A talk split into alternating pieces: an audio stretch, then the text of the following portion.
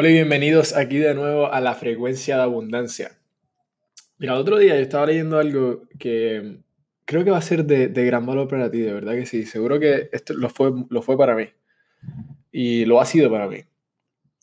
No sé en qué estás trabajando, ¿verdad? Pero sé que estás trabajando para algo. O no me estarías escuchando aquí. Lo que quieres entender es que en cada proyecto, el fracaso es parte de ganar.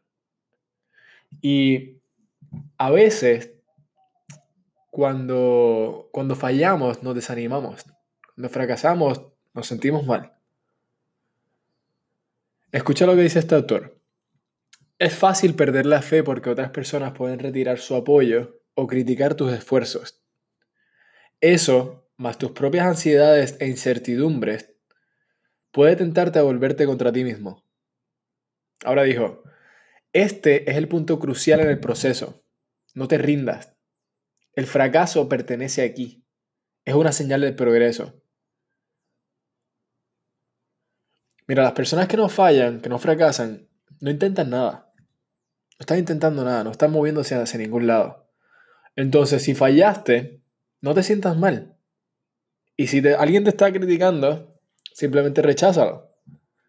Rechaza la idea no saben lo que tú sabes. No, no se dirigen hacia donde tú te diriges. ¿Y sabes algo? Honestamente no los necesitas para llegar ahí. ¿Sabes lo que necesitas? Necesitas tu propia fe en ti mismo. Entonces, vuelve a evaluar tu objetivo y dite a ti mismo, para allá voy. Para allá voy. Y no dejes que el hecho de que hayas fallado, de que no te haya ido bien en el pasado con lo que quieres, te, te mantenga de seguirte moviendo hacia donde quieres. Mira, yo, he fracasado todo tipo de veces. Todo, todo tipo de veces he fallado. Es una señal de progreso. Llegué a donde estoy porque seguí. Sigo moviéndose hacia donde quiero, hacia donde quiero estar porque sigo.